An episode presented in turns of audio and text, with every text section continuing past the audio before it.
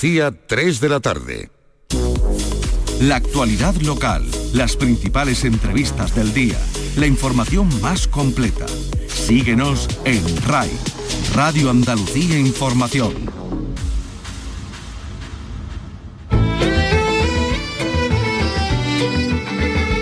En RAI, Andalucía es cultura. Con Antonio Catón.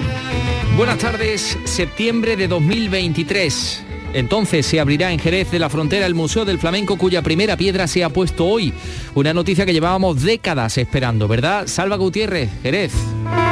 Sí, cuenta con una financiación de casi 10 millones de euros y está destinado a difundir este patrimonio mundial en todas sus dimensiones. Después de más de 20 años ya podemos decir que este Museo del Flamenco de Andalucía será una realidad. Lo ha dicho la consejera de Cultura, Patricia del Pozo, más de 3.000 metros cuadrados que podrán ser visitados si los plazos de las obras van bien en septiembre de 2023.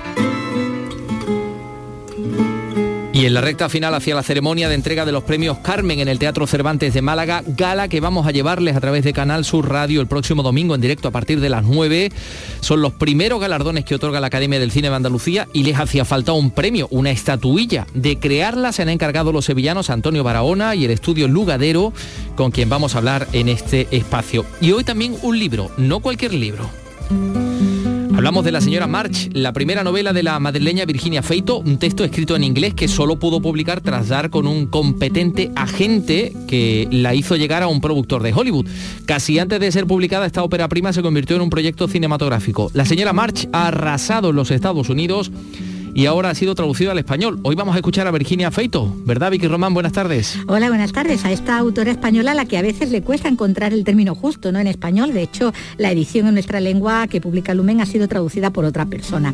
El éxito de la señora March se sustenta en el retrato psicológico que hace de la protagonista, una ricachona neoyorquina, casada con un prestigioso escritor, cuyo mundo se viene abajo después de sospechar que el personaje del último bestseller de su esposo está inspirado en ella. Esta tarde la Sala Oribe de Córdoba va a acoger el comienzo de las jornadas Córdoba Ciudad de las Ideas, Ciudadanía, Cultura y Sostenibilidad. A las 7, Solea Morente y el Niño de Elche van a mantener una conversación sobre el equilibrio entre creación, experimentación y supervivencia. Y en este programa también van a conocer la historia del violinista hispano-coreano Aaron Lee, salvado por la música de la depresión, del rechazo, del maltrato que sufrió a causa de su condición sexual. Llega esta noche al Gran Teatro Falla de Cádiz. Bueno, y hay más cosas. En este Andalucía Escultura que realiza Ángel Rodríguez y produce Ray Angosto. Andalucía Escultura con Antonio Catoni.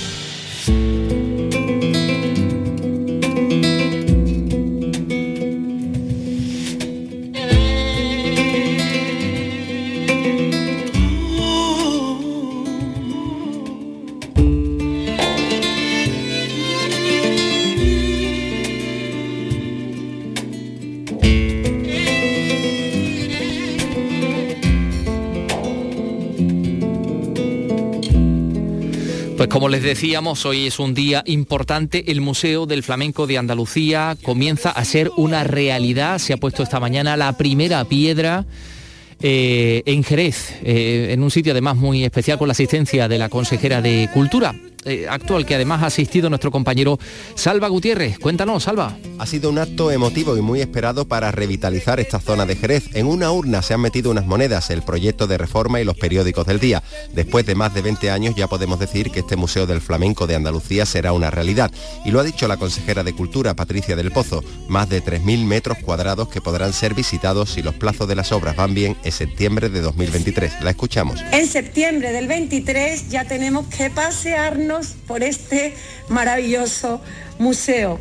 Así que en esta plaza de Belén, situada entre los barrios de San Miguel y Santiago, va a ocupar este museo un espacio genuino un museo que dará calor y transformará el barrio de San Mateo en pleno centro histórico, un barrio venido abajo en las últimas décadas y que ahora se pretende recuperar, como dice la alcaldesa Mamen Sánchez. Teníamos muy claro este equipo de gobierno que el lugar para ubicar el Museo del Flamenco de Andalucía en Jerez era el corazón del centro histórico. Eso lo teníamos clarísimo. Tuvimos que apostar porque se vio diferentes espacios y y sabíamos que aquí teníamos primero unas instalaciones municipales importantes y grandes, pero que se quedaba pequeña, pero también teníamos este terreno municipal que podíamos anexionar al terreno. El Museo del Flamenco de Andalucía cuenta con una financiación de casi 10 millones de euros y está destinado a difundir este patrimonio mundial en todas sus dimensiones. Acogerá el contenido museístico propio, un auditorio, aulas de investigación y docencia y será también la sede del Centro Andaluz de Documentación del Flamenco. Y muy cerca de aquí irá también el futuro Museo de Lola Flores,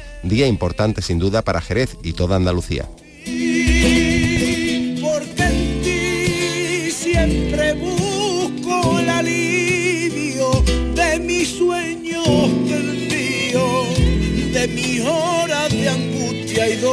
Seguiremos de cerca esta, esta realidad, se está convirtiendo ya en una realidad este Museo del Flamenco, pero vamos a hablar de un nombre, por cierto, muy flamenco, de Carmen, de los premios Carmen.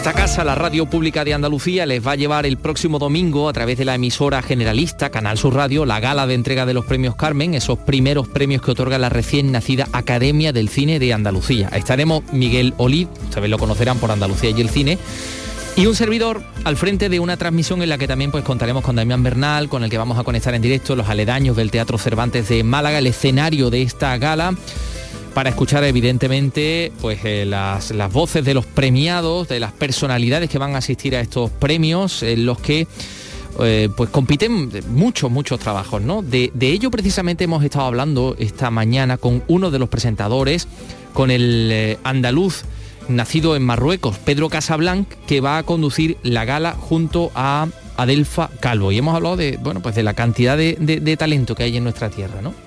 Yo creo que somos la, la comunidad, la provincia más, la, la, la, región, la comunidad autónoma más grande, y, por, tanto, pues nada más que por nivel de, de, de, habitantes, pues pues hay más actores y más técnicos y más y más gente con talento, ¿no? Yo creo que ha surgido, bueno, no, no, no un boom, no, pero es verdad que hay, hace tiempo que los andaluces nos hemos estado eh, metiendo como la hiedra por todos los por todos los resquicios del cine y, y bueno, mira, eh, yo creo que era ya hora y, y, ocasión pertinente para dar esos premios Carmen eh, de la Academia de Cine de Andalucía, ¿no? Sí. Y efectivamente hay de todo, hay productores, hay directores, hay técnicos, hay actores y todos andaluces que van a estar eh, reflejados en esas nominaciones y eh, en los premios y dándolos a conocer a través de Canal Sur eh, tanto radio como televisión, que eso me parece todavía más importante, que el público, que la gente de, Andalucía sepa lo que se, el talento que hay en nuestra comunidad. Y, que, lo reconozca también. Los eh, premios Carmen que reconocen el trabajo del audiovisual de Andalucía, 23 reconocimientos a los que optan 32 cintas realizadas en nuestra comunidad. Ya sabemos algunas cosas, evidentemente, que Antonio Banderas va a recibir el domingo el, Carmen de Honor por su trayectoria, que, vamos a tener eh, música, que va a haber actuaciones en directo de Danza Invisible, de Maui, de Toreros con Chancla o eh, de los Derby Motoreta Burrito Cachimba. Pero claro, Jesús Vigorra en las mañanas de Andalucía también le ha preguntado a, Pedro Casablanc si, si nos podía contar algo más, ¿no? Sé que va a haber un importante premio de honor, sé que lo van a entregar tres magníficos andaluces, eh, sé que Adelfa y yo vamos a ser los maestros de ceremonia con muchos nervios que esperemos vamos a superar y que vamos a, divertir y a entretener al mismo tiempo que, que, ir presentando a los diferentes invitados, a los diferentes mm, entregadores de premios va a haber mucha música, bueno, queremos que sea una gala mmm, no seria, pero elegante. Eh, por supuesto que va a haber humor, va a haber mucha ironía, mucho sarcasmo andaluz, que Adelfa y yo como hemos trabajado juntos, ya tenemos como un lenguaje común eh, muy gracioso y que nos entendemos mucho, ¿no? Con, bueno, tenemos muchos guiños y creo que lo vamos a utilizar, vamos a salir como Adelfa y como yo, o sea, sí. quiero decir que a, a, pasarlo bien, como dos amigos, compañeros actores que salen a pasarlo bien mientras presentan esta gala. Eh, por supuesto que tenemos un guion, pero bueno, nosotros lo haremos nuestro. Como el, como el lógico, y ahí veremos las estatuillas, las estatuillas, las, las Carmen, que ya conocemos porque se presentaban este pasado lunes en, el ámbito del Teatro Cervantes de Málaga. ¿no? Eh, esta estatuilla ha sido realizada por Lugadero, un estudio de, diseño urbano, y Antonio Barahona. Eh, es el, resultado de un concurso que, ha ganado, ¿no? Se, presentó, se convocó un concurso para la estatuilla de los premios Carmen del cine andaluz y ahí está ese diseño. Les vamos a, describir un poco cómo es una figura poliédrica. Eh, efectivamente recuerda una imagen de, de mujer, una recreación del mito de Carmen.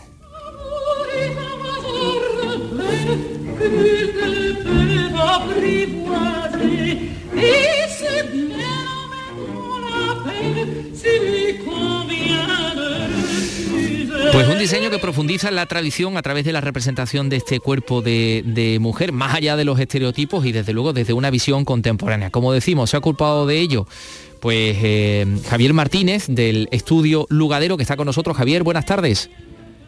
Hola, buenas tardes, Antonio. Gracias por estar con nosotros. Y Antonio Barahona, también, también sevillano, eh, artista plástico. Antonio, muy buenas tardes.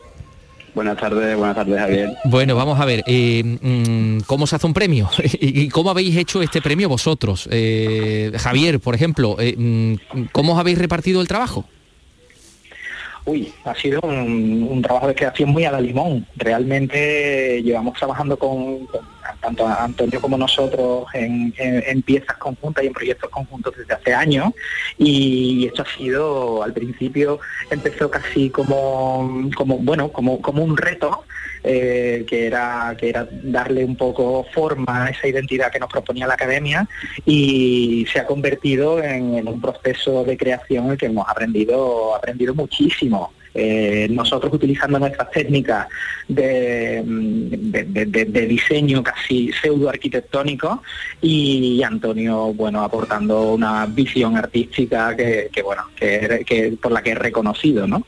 y, el resultado es, magnífico. Déjame que, os lo diga Antonio. Ha sido muy complicado alejarse del, del mito eh, sinceramente yo pienso que no, porque el mito ya en sí encerraba esa idea de mujer eh, poderosa ¿no? y reformulada hacia el nuevo siglo. Entonces es algo como que la tradición ya, ya traía, ¿no? el mito de Carmen ya traía esa potencia y en nosotros estaba el reto de darle una forma contemporánea que asumiera esa buena relación entre esa imagen poderosa, Andalucía y el cine. Mm, eh, eh, ¿El, primer premio que, diseñáis, eh, Javier? Bueno, en nuestro caso tuvimos, tuvimos, juntos sí, ¿eh? juntos es la primera vez que diseñamos un objeto, hemos diseñado espacios conjuntamente, pero un objeto que, que, va a terminar quedando, que hoy, hoy lo hablábamos esta mañana y no, nos da un vuelco un poco el corazón de decir, oye, que es que estamos dejando algo ahí que, que si todo va bien llegarán nuestros hijos que a lo mejor se dedican al cine y lo mismo los nominan. O sea que es la primera vez, es la primera vez que efectivamente, que efectivamente eh, bueno, diseñamos un premio juntos, sí. Mm, eh, porque, eh, Javier, bueno, si ya hablamos de, Lugadero, de vuestro estudio de diseño urbano que, fundaste con, con, Pablo Sendra, ¿no? hace ya unos años, que, está en Londres, con el que además hemos hablado también nosotros eh, en este espacio, que bueno, vuestro estudio tiene sede en Sevilla y en, y en Londres. Lo digo porque como vosotros os, dedicáis al urbano, la estatuilla podría convertirse incluso en un monumento, ¿no? porque no, no? O sea, aquí podríamos hacer ahora mismo una llamada a cualquier municipio de nuestra comunidad que si lo quiera coger nosotros encantados. Cogería buena escala, la verdad. Eh, sí, sí, nosotros mm, mm, esa parte de diseño urbano y de diseño urbano participativo con la que llevamos trabajando muchos años no nos desliga para nada del mundo del diseño. Eh, entonces, bueno, la verdad es que lo compaginamos con cierta naturalidad dentro de nuestro día a día. Mm. Eh, Antonio, mm, ¿cuánto pesa? No sé si es un dato importante porque todo el mundo cuando habla, por ejemplo, del Goya, uh, hay que ver cómo pesa esto, ¿no? Y es un poco como metafórico de lo que pesa un premio, ¿no? ¿Vosotros han dado alguna indicación al respecto del peso? Nosotros mismos la, hemos buscado. Es cierto que, que, era una de las cosas que teníamos que tener en cuenta eh, y en este ejercicio de mapeo y de investigación vimos que el primer Goya llegaba a pesar unos 14 kilos, el actual está en 4 kilos y algo, y el nuestro pesa un kilo 400 aproximadamente. Bien. Hombre, es muy llevadero, efectivamente es llevadero. Sí, sí, sí, Pero, Es pero, pero es, es cómodo incluso de coger, ¿no? Porque uno piensa en, en los premios y parece que el modelo para todos los premios eh, es el, el Oscar, ¿no? Que es muy fácil de asir. Este también es muy fácil de, de- de tomar, ¿no? Efectivamente, de hecho en, el- en la propuesta del premio eh, venía la palabra estatuilla y casi que nos aferramos a esa idea de, una figura, de una estatuilla y cuando surgió eh, la idea de, vincularlo a la identidad y a la, y a la mujer de Carmen, pues lo teníamos casi ahí, ¿no? Una estatuilla poliédrica eh, en este caso poliédrica porque también nos dimos cuenta de que tanto el cine como Andalucía como el mito de Carmen eran muchísimas cosas y la idea era construir una, una figura con muchas lecturas, con muchos planos, con muchas caras que acapara y proyectara, ¿no? Mm, ¿De qué están hechas, eh, eh, Javier? No sé qué material son. Pues mira, eh, son de resina polimérica pigmentada, eh, que lo que a la gente le lleva es, a plástico, cuando en realidad es un, es un componente con el que con el que solemos trabajar para hacer otra, otras cuestiones y que es bastante eh, estable en el tiempo, digamos duradero, y, y el, el acabado podría ser casi cementoso, una sensación casi casi de, de- de un hormigón, un hormigón limpio, ¿no? Sí, sí, sí. eh, la verdad es que lo, lo has descrito perfectamente, lo estábamos viendo. Además, me parece que en, en la página tuya de Facebook o en la de Antonio, no recuerdo ahora muy bien, incluso podemos ver un vídeo en el que vemos cómo, cómo gira ese premio Carmen, ¿no? Y vemos todas esas aristas que no dejan de ser una, una metáfora, como decía, como decía Antonio. Eh, bueno, entiendo que Javier, Antonio, vais a estar en, en Málaga, en el Teatro Cervantes, ¿no? El domingo que viene, ¿o no?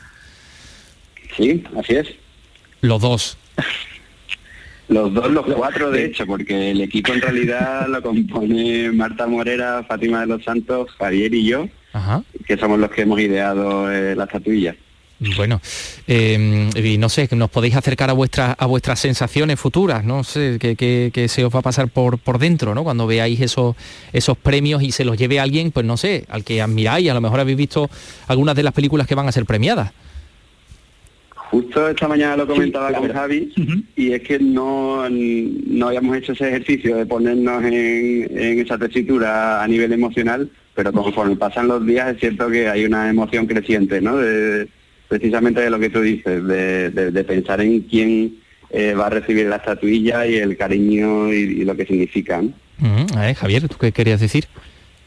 Sí, nada, nada. eh, lo que lo que lo que comenta Antonio, que justo esta mañana estábamos estábamos planteando eso y nos parece precioso, ¿no? Eh, El, pensar que, que, un diseño que, que nace ya ya te digo de, un, de un proceso que hemos disfrutado mucho, pues empieza a estar pues en otros hogares, en otros lugares, en otros estudios, en- y bueno y así multiplicándose año a año, ¿no? Que es donde donde nos entra eh, el vértigo que te comentaba antes.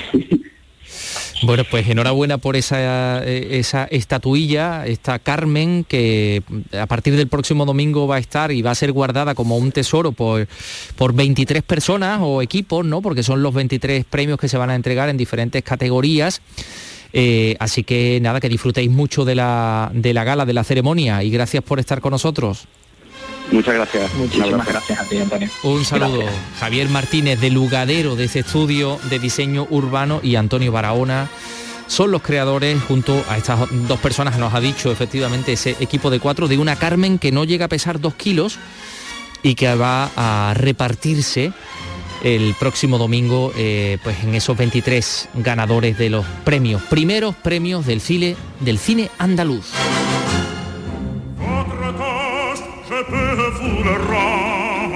Rendre, Seigneur, Seigneur, car avec les soldats, il est torero, je veux s'entendre. Pour plaisir, pour plaisir, ils sont les combats. Je suis que Son las 3 y 19 minutos, enseguida vamos con más cosas. Andalucía es cultura, con Antonio Catoni. Si te atrae el flamenco, pero siempre te pareció un mundo complicado y difícil de acceder, te invitamos a descubrirlo con Flamenco para no iniciados, de una manera sencilla, didáctica y amena. Disfruta de la historia de esta manifestación tan nuestra y conoce a los intérpretes más importantes, los distintos palos, sus características y los hitos más significativos que han conformado el flamenco. En Nocturno, en RAI, Flamenco para no iniciados. Los miércoles desde las 11 de la noche con Lourdes Gálvez del Postigo. RAI, Radio Andalucía Información. Andalucía es cultura, con Antonio Catoni. Quiero saber si eres un vampiro o eres un mortal. Si debo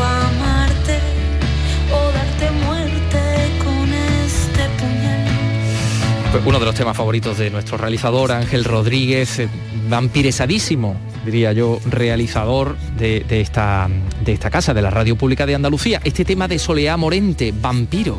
Gracias con respeto al sol.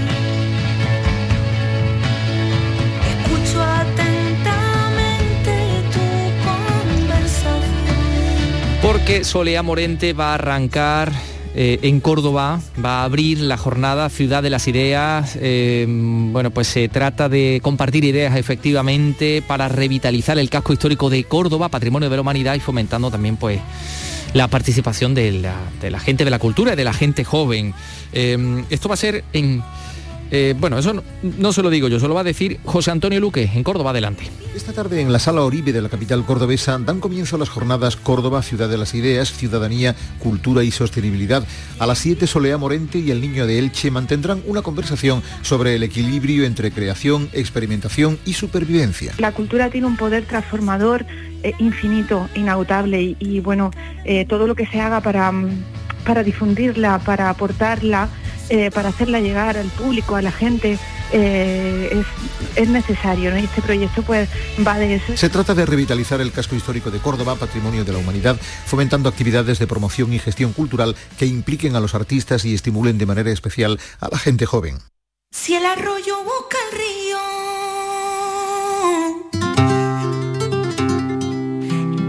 y el río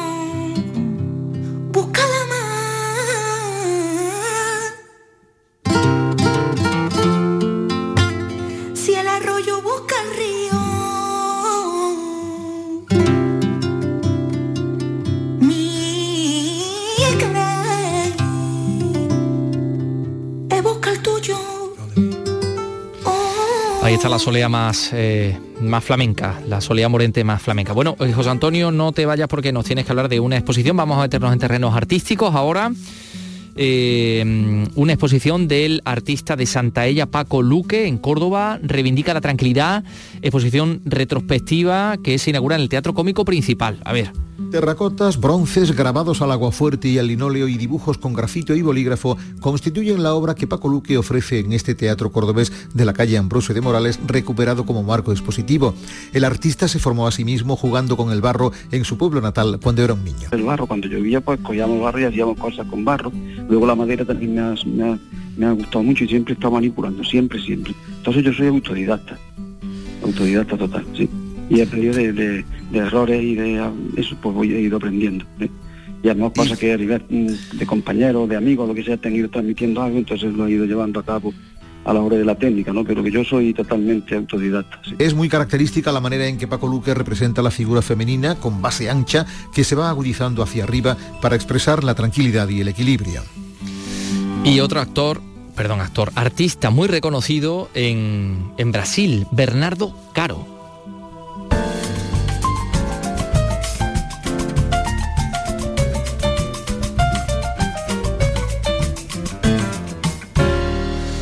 Lo que pocos conocen es que Bernardo Caro, reputadísimo ar- artista brasileño, nació aquí en Andalucía. Nació en un pequeño pueblo de Málaga llamado Villanueva del Trabuco.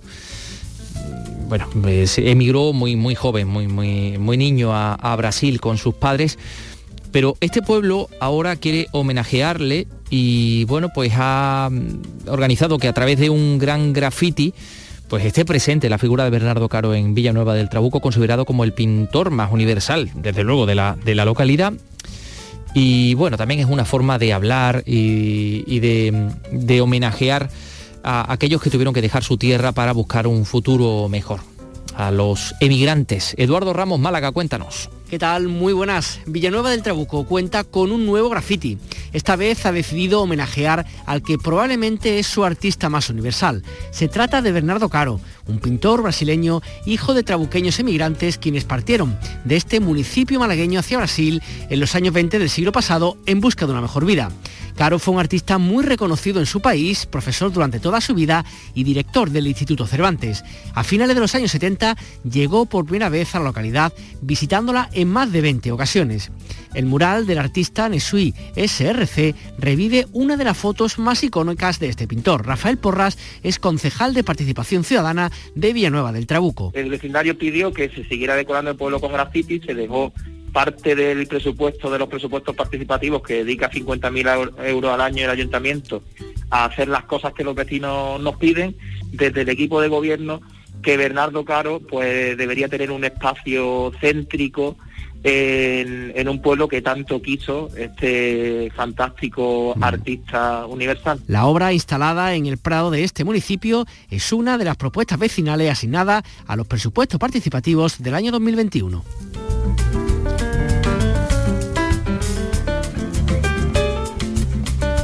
Y hoy se ha presentado el seminario Las Artes en la Educación, una iniciativa de la Fundación Ciudad, Ciudad Invisible, que viene por primera vez a Andalucía. Eh, bueno, pues estamos hablando de un espacio de encuentro, reflexión, formación sobre la renovación educativa a través de las artes. Eh, se va a presentar o, intenta representar uno de los casos de éxito más relevantes en materia de innovación educativa eh, y contárselo a la gente que se dé, se cita. ¿no? Bueno, pues decimos que es un seminario con el apoyo del ayuntamiento, del ICAS, eh, del Ayuntamiento de Sevilla, queremos decir, Fundación Ciudad Invisible, colaboración con la Fundación Banco Sabadell. Está dirigido a maestros, profesores, artistas, profesionales de la cultura y las artes para que conozcan experiencias de la aplicación de las artes en la educación.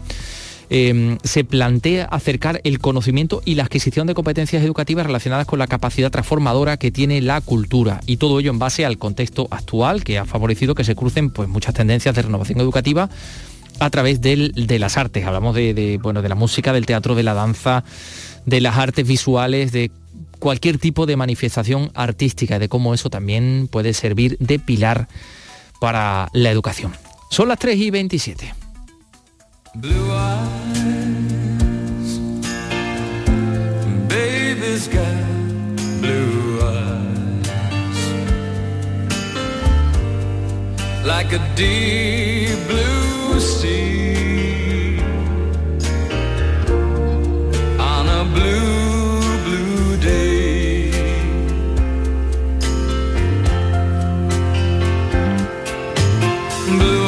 uno de los temas más conocidos y reconocibles del cantante británico Elton John, que eh, ha comunicado esta mañana que se ha contagiado de COVID y que por tanto tiene que suspender su gira, que comenzaba el día 29 de enero en los Estados Unidos.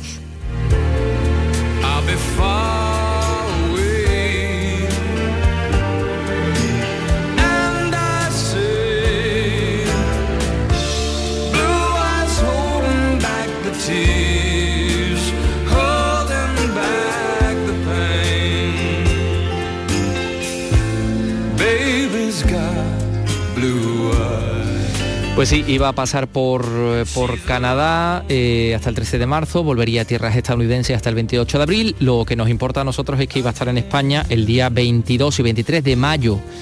Tiene una cita en Barcelona, en el Palau Sant Jordi. Esperamos que evidentemente para el, mm, entonces esté perfectamente recuperado y pueda estar aquí en, en Barcelona. Y en ese lugar, bueno, en el que parece que ya han comprado su entrada o esperan comprarlo hasta 24.000 personas, nos dice Ryan Gosto. Qué barbaridad, ¿no? Bueno, Elton John, que, que es noticia por esta, por esta suspensión momentánea, esperamos, insistimos en ello, de la, de la gira y nosotros ahora tenemos, tenemos libro.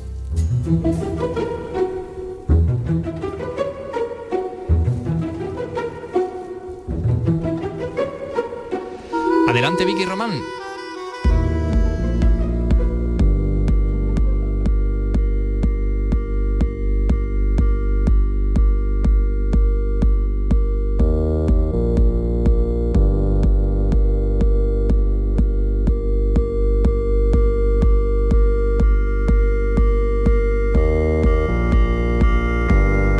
Nos visita hoy la autora madrileña Virginia Feito, autora que a sus pocos más de 30 años, 33 justos, tiene ya un largo recorrido vital por París, Londres, Nueva York, una carrera en el mundo de la publicidad y ahora también una primera novela que figura ya entre las más vendidas en Estados Unidos, La señora March. Hola Virginia, ¿qué tal? Bienvenida. Hola, ¿qué tal? Muchas gracias. Bueno, la crítica y los lectores vienen celebrando esta novela desde su aparición en inglés, que es como la, la escribiste, y de hecho ha triunfado en Estados Unidos hasta el punto de que ya se prepara hasta su adaptación al cine. Bueno, menudo comienzo, Bueno, ¿no? yo Esto- me, me doy un canto en los dientes, te diré. Yo ya me puedo, vamos, echar a, a dormir porque ha salido, vamos, no, obviamente no podía fantasear con esto, pero no esperarlo, para nada. Es que no es lo habitual, No esto es es, lo muy, habitual. muy- No es realista. ¿Cómo se ha podido, o sea, exactamente, cómo se ha podido rodar así, ¿no? Ha ido Eh, rodando, todo así. totalmente. Además que mm, te diré que no estoy segura muy bien cómo lo he hecho. Entonces ahora cualquiera escribe un segundo, ¿sabes lo que te quiero decir? Estoy histérica perdida, ¿eh? y digo, madre mía, ¿qué he hecho? La he liado, Chao. La he liado. De hecho, bueno, habías aparcado un poco lo que era, bueno, tu, tu carrera como publicista en el- dentro de la publicidad eh, para dedicarte a la, a la escritura de esta novela. Era una apuesta, ¿no? La, que la que había hecho. Bueno, ¿no? a ver, según cómo lo mires, porque también se puede decir que aparqué la escritura Sí, eh, también. por hacer Por la publicidad, porque yo desde dado, ¿no? pequeñita escribía, era lo que más me gusta. O sea, yo era una niña que volvía del colegio y antes de hacer los deberes y antes de merendar me ponía a escribir eh, cuentos, historias que me inventaba, luego se las pasaba a mis amigas, a mis profesores. O sea, que en realidad, pero no me parecía, como hemos dicho antes, realista. No me parecía un trabajo realista el de escribir. Entonces por eso me empecé a, bueno, eh, estudié publicidad y, y me metí en publicidad, porque digo, pues por tener una nómina, un despacho, no sé, esas cosas, ¿no? Que hacen los mayores. Así que bueno, pero se puede mirar como que en realidad había abandonado la escritura por la publicidad y he vuelto. Bueno, pero literatura inglesa habías estudiado también, Sí, o sea que sí, ya sí. ese gusto, como tú dices, estaba ahí, ¿no? Totalmente, Ese interés y esa pasión, ¿no? Eso es, Venía ya de, de antes, ¿no?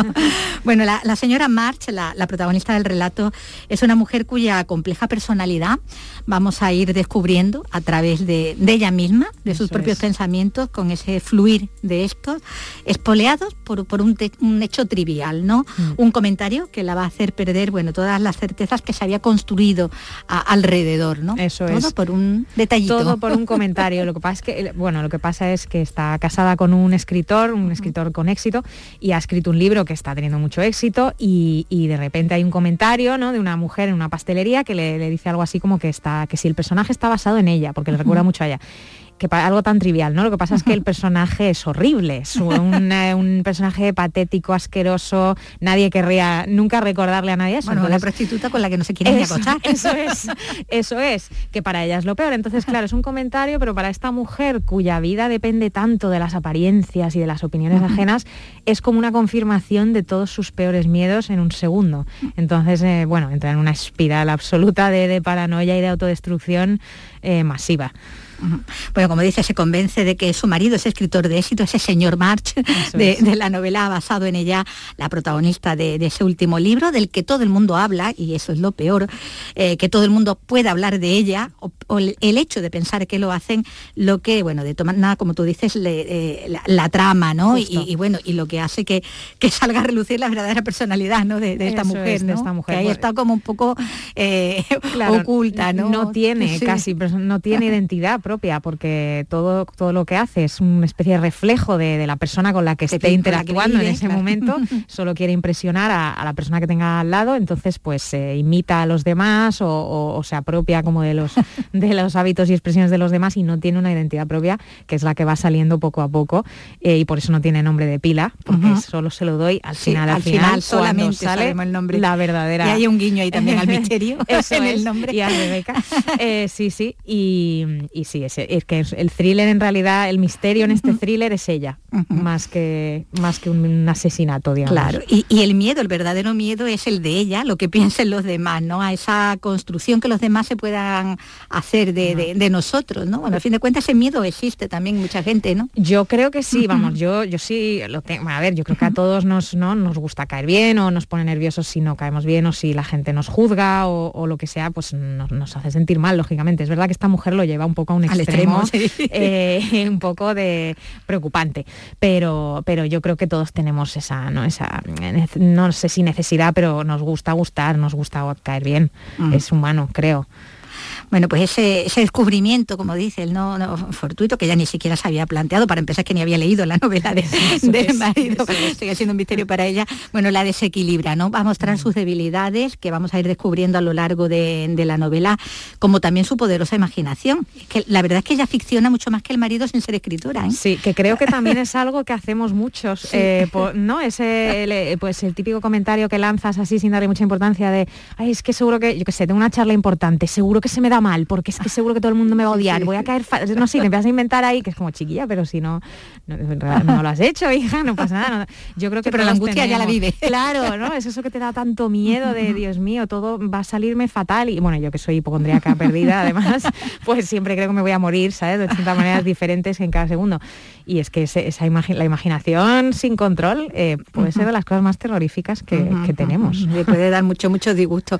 Bueno, el personaje de, de ficción, esa protagonista de la novela del marido, eh, la verdad es que va cobrando una dimensión muy real para ella, para la señora March. Claro. Le, le da mucho sitio en su vida y eso ayuda ¿no? a desestabilizarla. ¿no? Claro, totalmente. Eva. Es eh, bueno el poder de la de, pues, de La la, imaginación y de la sí y de la sugestión y de la y de la bueno y de la literatura, supongo, pero en este caso no, en este caso no ha sido el libro, ha sido ella. Ella es, ella cómo se lo toma, sí, sí.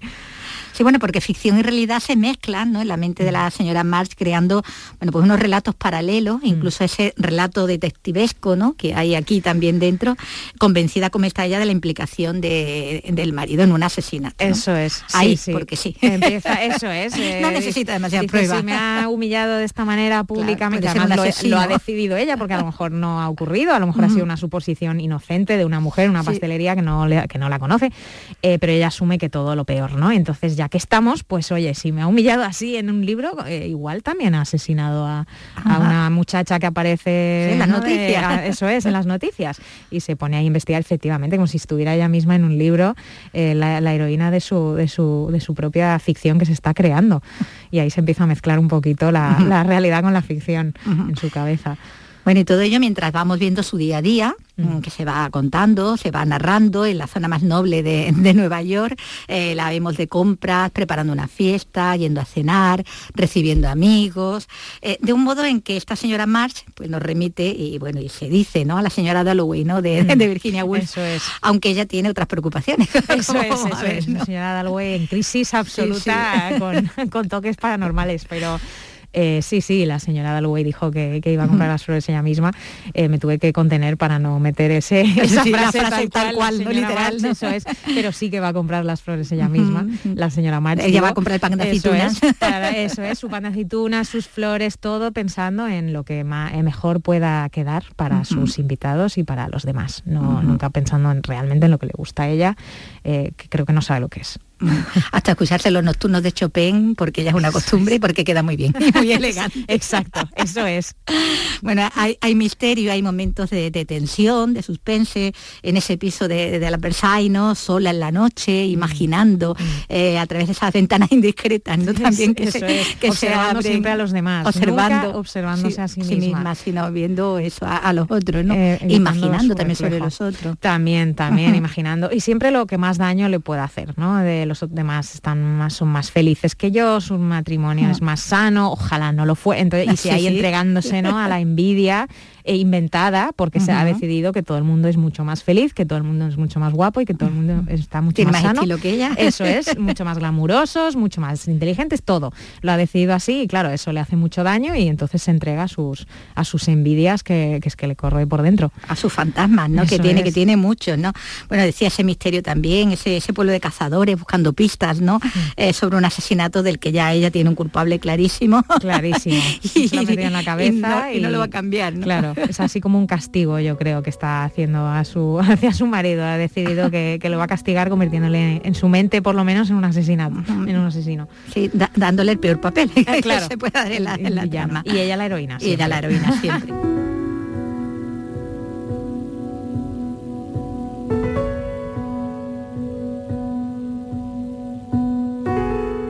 habla ¿no? De, han hablado al hilo de, de tu novela, bueno, de esa influencia de, de Jaime, ¿no? De Patricia Jaime, de Sí. Hitchcock, ¿no? Que también Eso decíamos, ¿no? hasta lo de las ventanas, soy ¿no? yo, Alfred. Alfred soy yo, ¿no? Bueno, eso no sé, estaban en tus referentes también, ¿no? Supongo, ¿no? Cuando estabas escribiendo, A ver, claro, es que inevitable que, construyen, que- que, claro. que recuerde a lo mejor por son inspiraciones absolutamente. Shirley Jackson, Patricia, toda esa literatura de como de terror o de thriller negro de los 60 o así. También Ira Levin, el creador de, de- de Rosemary, de La Semilla Sí, del sí. Diablo. eh, eh, fueron influencias absolutas y empecé a leerlos muy muy en profundidad no muy a saco para escribir esta este para meterme como en ese tono no de como antiguo como amanerado para escribir este este libro. O sea que recuerda inevitablemente yo creo. Todo eso no quiere decir que esté al nivel vale Sí, sí, de estos grandes creadores pero pero sí que fueron inspiraciones sí. Sí, porque aunque la novela se ambienta, eso, una- aunque no haya referencia temporal, sí que bueno, se podría situar perfectamente en los 50 o 60. Eso, ¿no? eso es un truquillo que Sí, no, no se sabe muy bien cuándo está transcurriendo la acción. Tiene esa nostalgia, tiene ese recuerdo como a otra época, pero luego de repente hay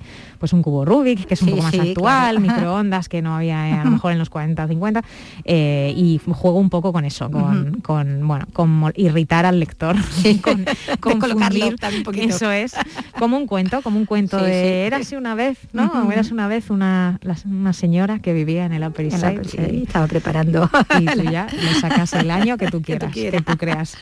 Aunque bueno, mm, parece que mm, hemos leído por ahí que tu pasión era la literatura gótica, ¿no? Más, más que el entonces Bueno, sí, la gótico estudié en la universidad, embargo, fue no. lo que más me marcó, pero yo creo que tiene, bueno, ahí me Sí. enseñó mucho sobre eh, eh, literatura, sobre, sobre todo mujeres que se vuelven locas, Sí. en- encerradas en habitaciones, encerradas en un ático, eh, estaba muy de moda, además en la época victoriana la locura, ¿no? Mandaban a las mujeres a, las encerraban por, por cualquier cosa, ¿no? Por tener, por estar nerviositas o, o por, Sí, o por sí. ser difíciles, ahí estaban locas inmediatamente.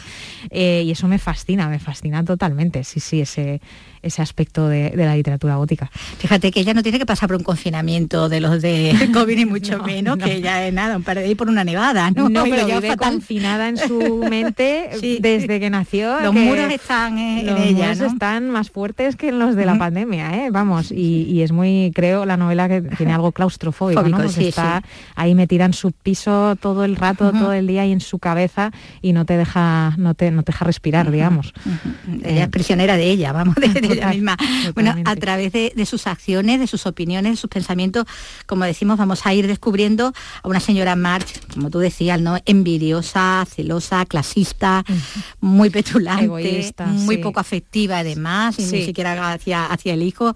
En, en realidad mucho más desagradable que el personaje de ficción con el que tanto la descoloca poder ser comparada, ¿no? Qué buena, sí, sí, qué buena observación.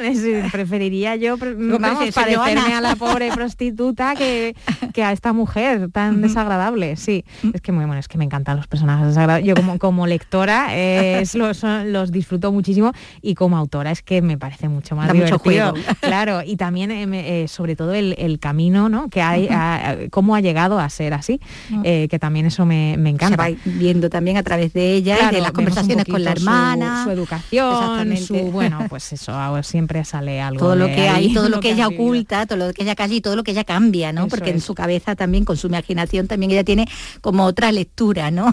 Sí, desde ella siempre es lo mejor. Siempre hay otra, exactamente, Siempre de es culpa de los demás. sí.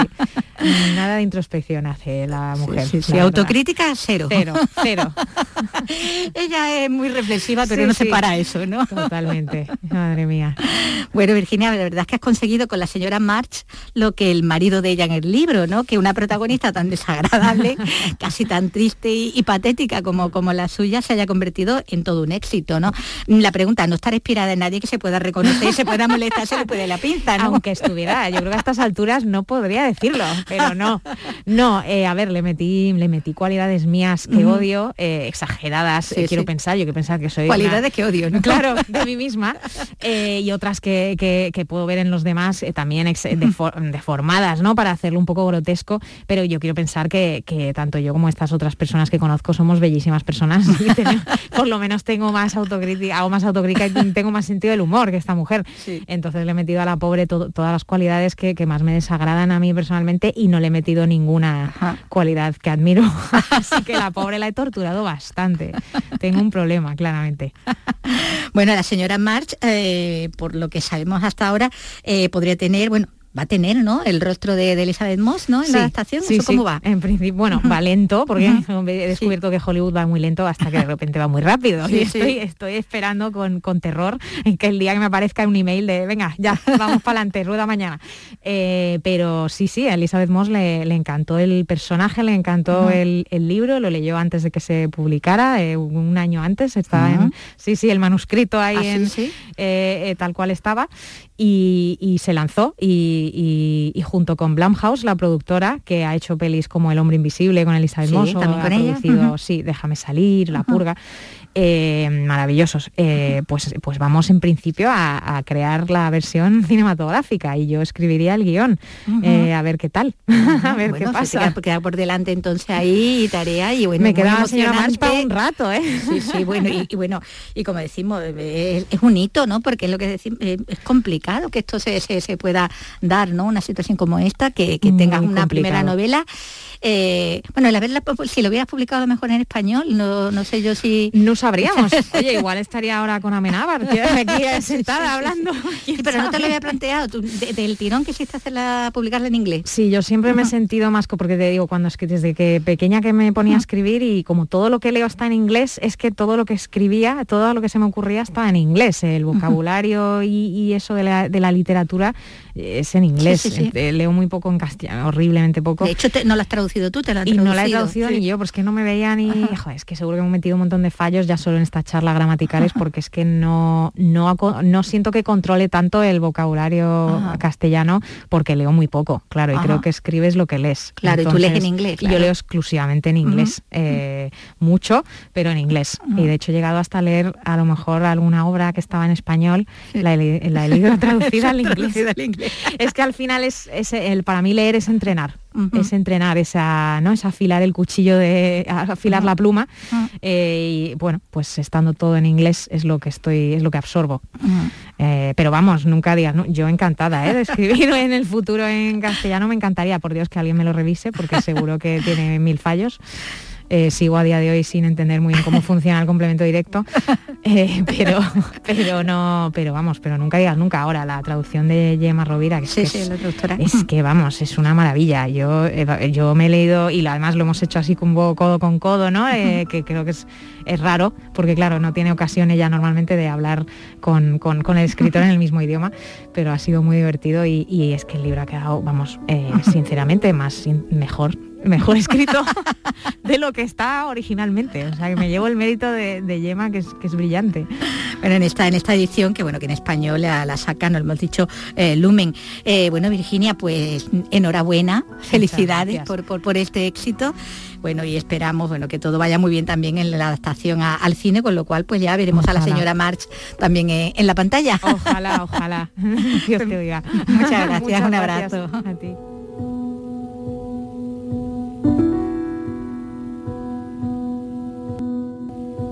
Andalucía es cultura con Antonio Catoni.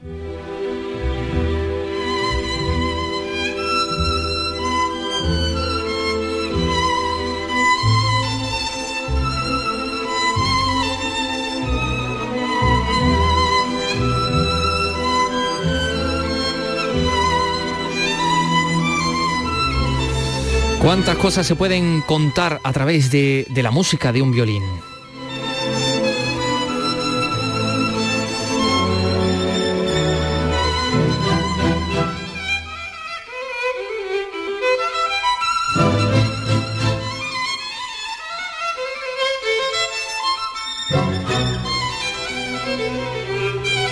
Pues muchas. Por ejemplo, la historia dura, durísima del violinista Aaron Lee, que esta noche llega al Gran Teatro Falla de Cádiz.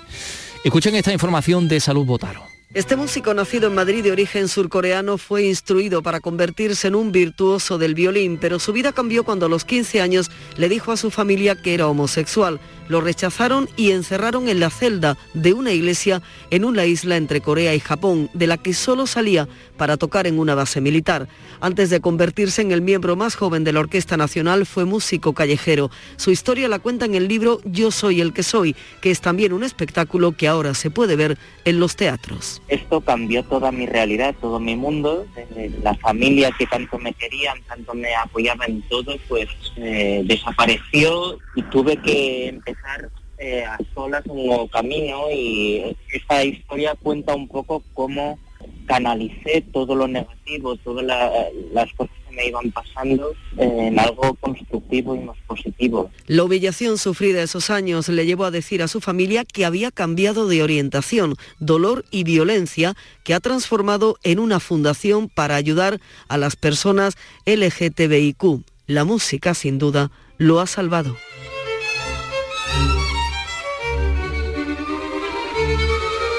Y esa historia la va a contar a través de la música en ese espectáculo, Teatro Falla de Cádiz en el día de hoy.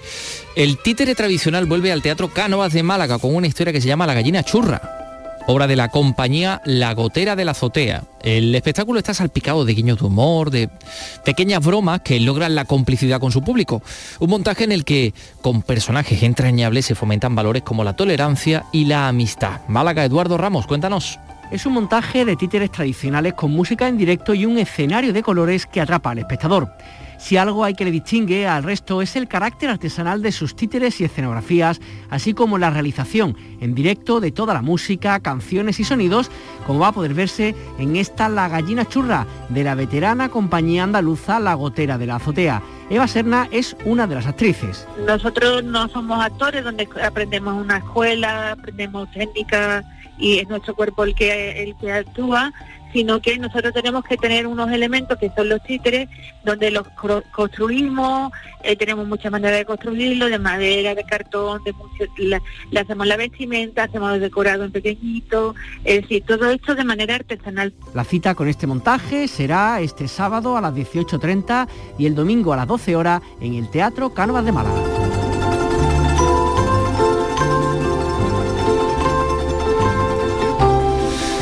Y otra exposición, en este caso en Algeciras, Polinizadores, una muestra en la que a través de diversos formatos se lleva a cabo un recorrido por la naturaleza centrado en la importancia del proceso de polinización. Susana Torrejón, cuéntanos. Se trata de una exposición itinerante que parte de una iniciativa conjunta entre el Gobierno de las Islas Baleares y la Fundación Balearia. La muestra que desde hoy hasta el 23 de marzo se puede visitar en la Sala Caja Sur de Algeciras ha estado ya en la Comunidad Valenciana, en Ceuta y en varias ciudades del archipiélago balear.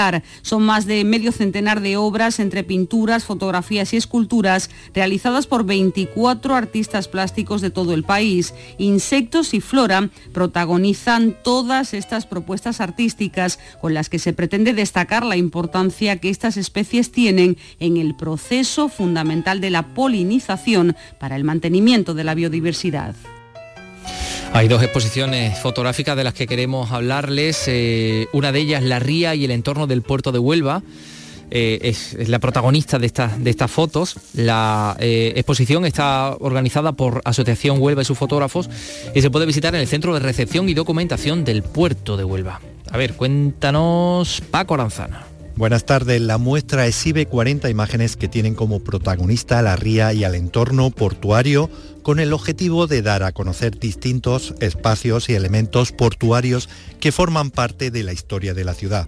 El presidente de la Asociación de Huelva y sus fotógrafos, José Luis Arizmendi. Son 40 imágenes de 28 fotógrafos diferentes, donde queremos reflejar un poco lo que es nuestro ser y nuestra vida que nos lleva el agua, que es la fuente de inspiración de esta exposición, pero no cabe duda que es una fuente de vida para todos nosotros. Una ciudad bañada por dos ríos como son el Tinto y el Odiel que terminan su trayecto en el Océano Atlántico y que conforman unos parajes únicos, además de ser paso de muchas civilizaciones que han querido dejar su pozo en la ciudad. De nuevo, José Luis Arizmendi. Ten en cuenta que somos la ciudad más antigua de Occidente. Por Huelva empezó a entrar todo el tráfico marítimo y salida de nuestros descubridores hacia el Nuevo Mundo. Huelva es un punto de partida y llegada de todo aquel que quiera visitarnos y creo que debemos ensalzar un poco nuestras cosas y nuestras costumbres. El agua y el puerto puede visitarse hasta el 11 de febrero en el Centro de Recepción y Documentación del Puerto de Huelva. Y Algeciras también acoge otra exposición fotográfica, en este caso de National Geographic, un sorprendente recorrido por algunos de los espacios naturales más espectaculares de la Tierra. Arte en la calle para aproximar a la gente pues, a la ciencia, a la naturaleza y a la cultura fuera del marco habitual de los museos y de las salas de exposiciones. Susana.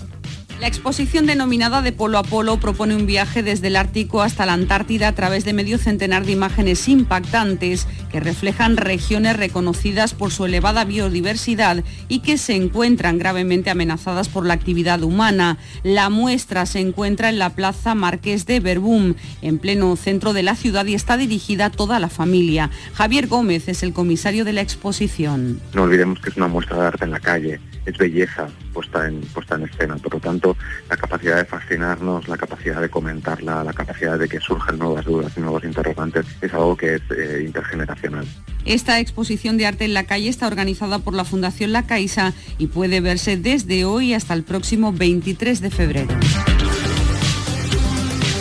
Hasta el día 23. Bueno, pues eh, vamos a ver. eh, una cosa también que va a pasar esta tarde a las siete y media, que nuestro querido catedrático de literatura española de la Universidad de Sevilla, eh, Rogelio Reyes Cano, ofrece una conferencia en Sevilla, La presencia de Sevilla en la obra de Becker. Siete y media dentro del ciclo Becker y sus contemporáneos en la Sevilla de los Montpensier, en un lugar fascinante como es el Real Alcázar de Sevilla, concretamente en el Salón del Almirante. La presencia de Sevilla en la obra de Becker, de Gustavo Adolfo Becker. Y fíjense, tal día como hoy, eh, pues sucedía algo también muy importante en nuestra historia reciente.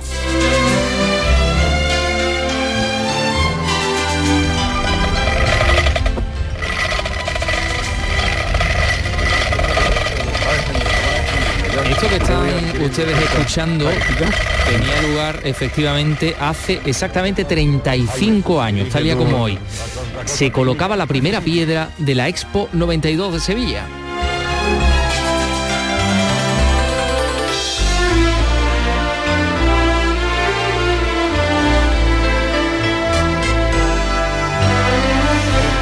Le estamos hablando, por cierto, desde el pabellón de Andalucía, de, aquella Expo del 92, hoy sede de, Canal Sur Radio. Eh, bueno, ya luego llegaría, por supuesto, José Nieto con esta música tan espectacular que hizo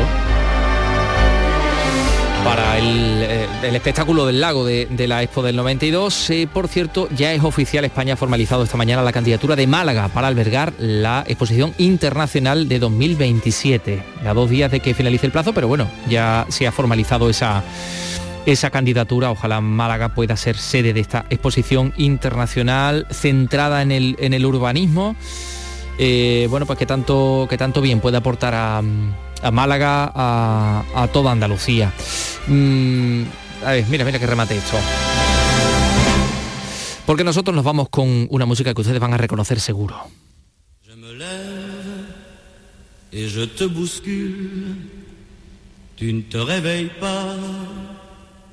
Comme d'habitude. Sur toi, je remonte le drap. J'ai peur que tu aies froid comme d'habitude. Ma main caresse tes cheveux presque malgré moi comme d'habitude. Mais toi, me tournes le dos comme d'habitude. Es la voz de Michel Sardou. Cumple 75 años este hombre que, bueno, pues es el intérprete de una de las versiones más reconocibles de esta canción que ustedes están escuchando. Michel Sardou nació en 1947 en París, hijo de dos famosos actores de teatro, Fernand y Jackie Sardou. Su abuelo, también actor de teatro y humorista en Marsella. Su abuela también era una persona de arte, de cultura, de- del espectáculo, una bailarina famosa. Así pasó gran parte de su infancia en los cabarets de la capital francesa y siguiendo a sus padres durante sus, sus giras. Luego llegaría en el año 65 la canción Le Madras, que significó el inicio de su carrera y su reconocimiento dentro del estilo que se dio en conocer varieté francés. Hoy cumple 75 años Sardú y lo hacemos con este tema, a mi manera, esta canción popular adaptada eh, después al inglés por Polanca, popularizada por Frank Sinatra en el año 69, pero aquí está una de las primeras versiones en francés, la de Michel Sardou, años, años antes. Con él nos vamos, mañana regresamos a las 3 de la tarde. Adiós.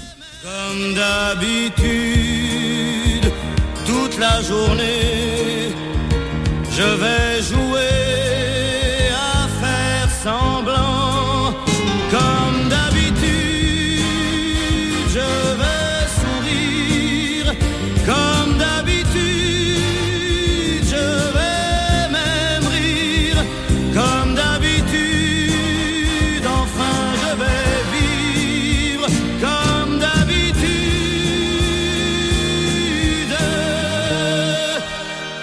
Et puis, le jour s'en ira. Moi, je reviendrai comme d'habitude.